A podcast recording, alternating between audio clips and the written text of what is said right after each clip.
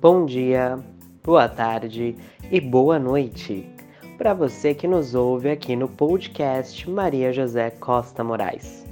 Eu sou Matheus Augusto, professor de língua portuguesa do Vespertino e invadi aqui o podcast para levar para vocês uma atividade que fizemos com os alunos do sexto ano Vespertino em sala de aula. Os alunos estudaram narrativa de ficção, ou seja, uma história ficcional, e então foram desafiados a criarem suas próprias histórias, fazerem alguma releitura ou lerem alguma história pronta, mas não no formato convencional, em formato de áudio, onde eles teriam que fazer os sons e todas as demais coisas para tornar a história cada vez mais interessante. O resultado você acompanha agora. Muito obrigado!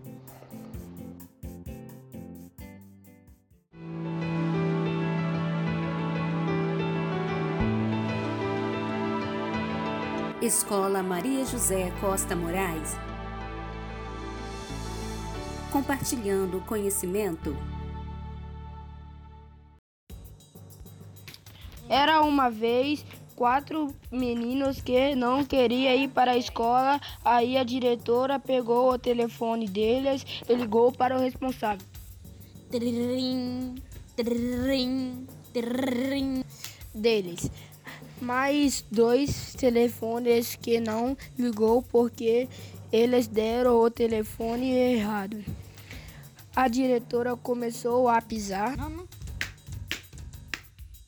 e gritar. E passou dez meses e a diretora começou a assustar eles. Aí o Riquelme falou: Eu tô com medo, Lucas. Aí o Lucas falou: Eu também tô com medo, Riquelme. Eu vou gritar bem alto para todo mundo ouvir e vir me salvar. Lucas, para com isso, isso não vai dar certo. Aí no outro dia, a diretora ligou para os pais deles e o pai dele não atenderam. Enfim. A Sociedade dos Espiãs Invisíveis. Tem dia que tudo que eu mais quero é embarcar na minha rede mágica e viajar para bem longe, talvez em outro lugar.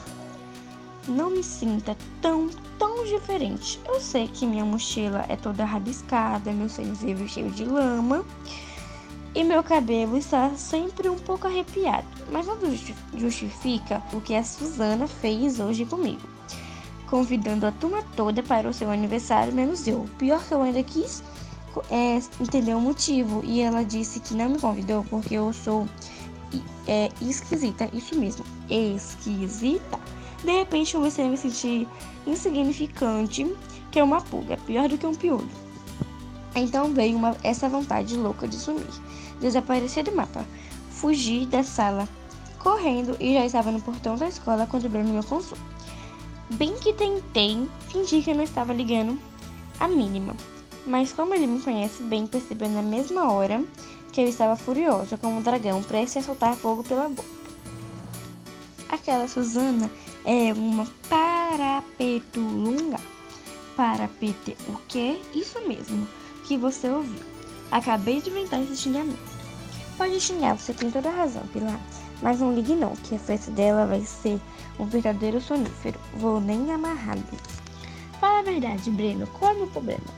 Você é diferente, isso às vezes incomoda. Só isso. Pronto, até você me acha diferente. Pode falar que eu sou esquisita. Fale. Tudo bem, você é esquisita, mas você é esquisita, mais legal que eu conheço. As outras garotas são tudo iguais e sem graça. Breno, preciso da sua ajuda. Então vou fazer uma investigação super secreta. Nós, nesse instante, voltamos junto para o nosso prédio e no apartamento de Breno decidimos criar uma sociedade de espiãs invisíveis. Mais conhecido como ser nossa missão principal é investigar o mistério com o motivo resolvido do capítulo para compreender por que Susana me achava tão esquisita, tão diferente dela. Breno e eu inventamos codinomes, fizemos carteirinhas sociais e, ela, ele criou, ainda criou um kit de investigação. Isto é uma caixa de fósforos com um bloco e, uma, e um lápis miniatura para investigar isso. Uma caixa de, é, levamos em nossa primeira missão.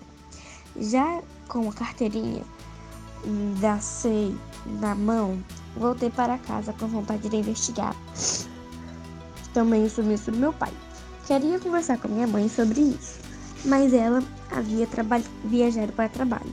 Então segui com o samba para meu quarto. Peguei o meu binóculos e fui até a janela de onde observar, podia observar a casa de Susana. Há pouco tempo depois, vi que ela saía com sua mãe e vi um, topé, um torpeto para o meu grande parceiro Beck, chamando Nico. Agora que inventou um jeito de prender o celular no pulso, tipo relógio, Breno vive, eu urge, eu eu insisti, surperurgue Descemos a escada do prédio correndo e conseguimos chegar na rua a tempo das, das, de seguir a Suzana e sua mãe. Logo na primeira esquina, percebemos que as duas caminhavam para o cabeleireiro. Ah, anote aí, Pilar, diferença número 1. Um, você jamais passaria o tempo da tarde do seu aniversário no cabeleireiro. Nunca mesmo. Com tantos lugares do mundo para conhecer, porque eu passaria meu grande dia trancada aí dentro. Vamos entrar, claro, mas não podemos ser vistos. Falei, com muito cuidado com eu e Breno. E samba quis dizer, eu, Fec, Bac, Bacana, eu, incrível Nicos Necos, eu agi, agi samba. Entramos no salão e nós escondemos perto de uma planta bem atrás da cadeira onde Suzana e sua mãe estavam sentadas. Assim podíamos ouvir melhor as conversas das duas. Você não deveria ter feito isso com Pilar, Suzana. Mas ela é esquisita, mãe. Eu não quero gente esquisita na minha festa. Coitadinha, filha. Ela é aceita por não ter pai. Acho que esse pai dela nem existe. Ao ouvir aquilo, não me segurei mais. Quebrando toda a regra do manual da espionagem, saí discretamente. Saí detramente das plantas, falando bem alto. Eu tenho pai sim, senhora. Ele só não mora aqui no Rio. Pilar? Breno? O que vocês estão fazendo aqui? Doutor Suzano levando o maior susto. A Guerra Sem Fim Era uma vez um garoto que queria ir para o exército, mas esse menino era muito fraco, muito magrinho, até que chegou o dia dele se alistar para o exército. Então ele chegou lá, Abraçou. disse o delegado: nossa, menino, você é muito magro. Você quer servir o exército? Disse o menino. Sim, senhor. Eu quero servir ao exército.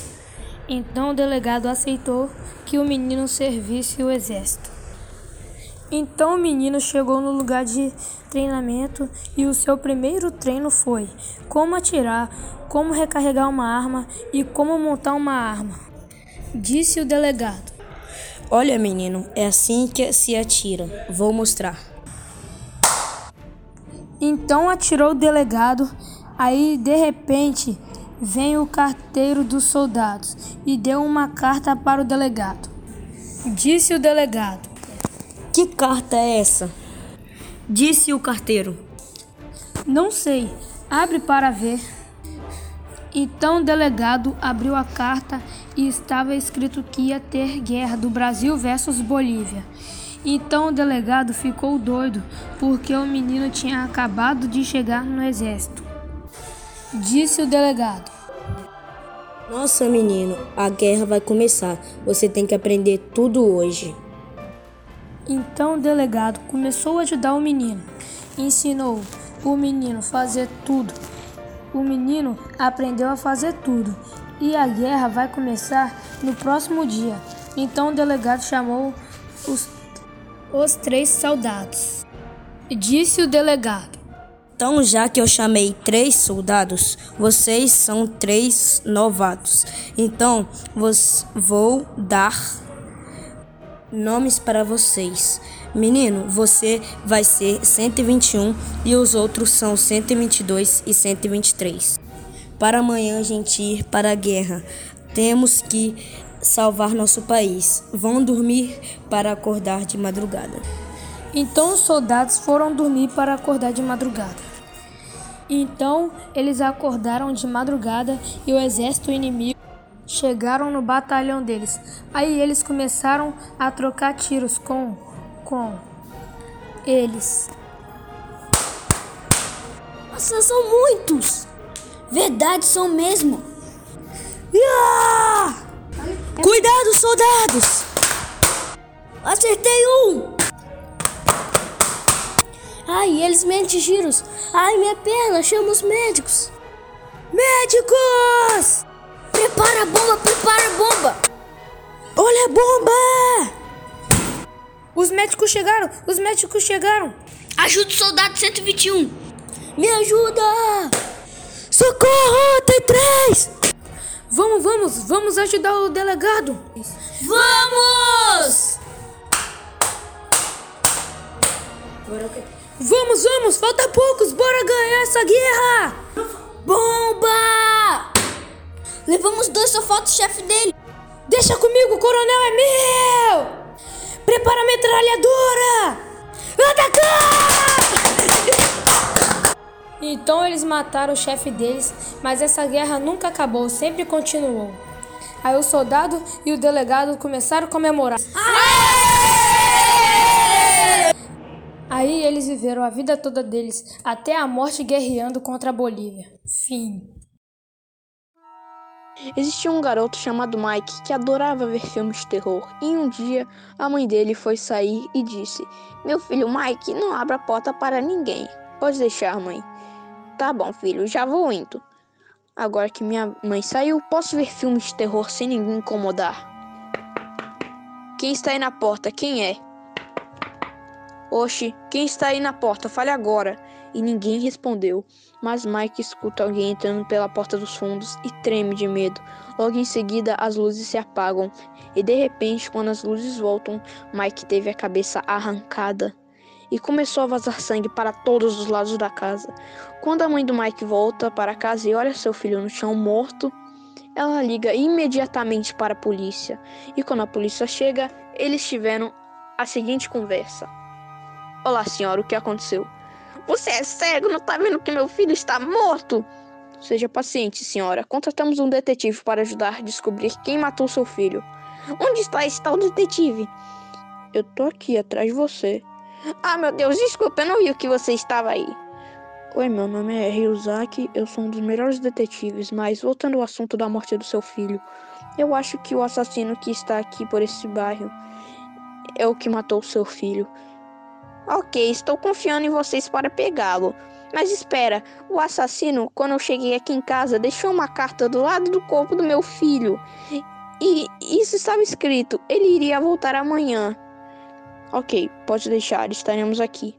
No dia seguinte, às 22 e 17 da noite, o assassino voltou e os policiais estavam escondidos. Gente, vamos atirar no 3. Um, dois, três, agora! Puf! E atiraram no assassino. Pronto, podem parar de atirar. Entendido, detetive. Quando os policiais chegaram perto do assassino, eles viram que o assassino não era humano, era uma criatura com quatro olhos e arrepiante. Logo em seguida, essa criatura pulou para longe e fugiu dos policiais. Mas um sniper que estava escondido atirou no cérebro da criatura e o monstro morreu. E foi assim que terminou essa história de terror na sexta-feira 13.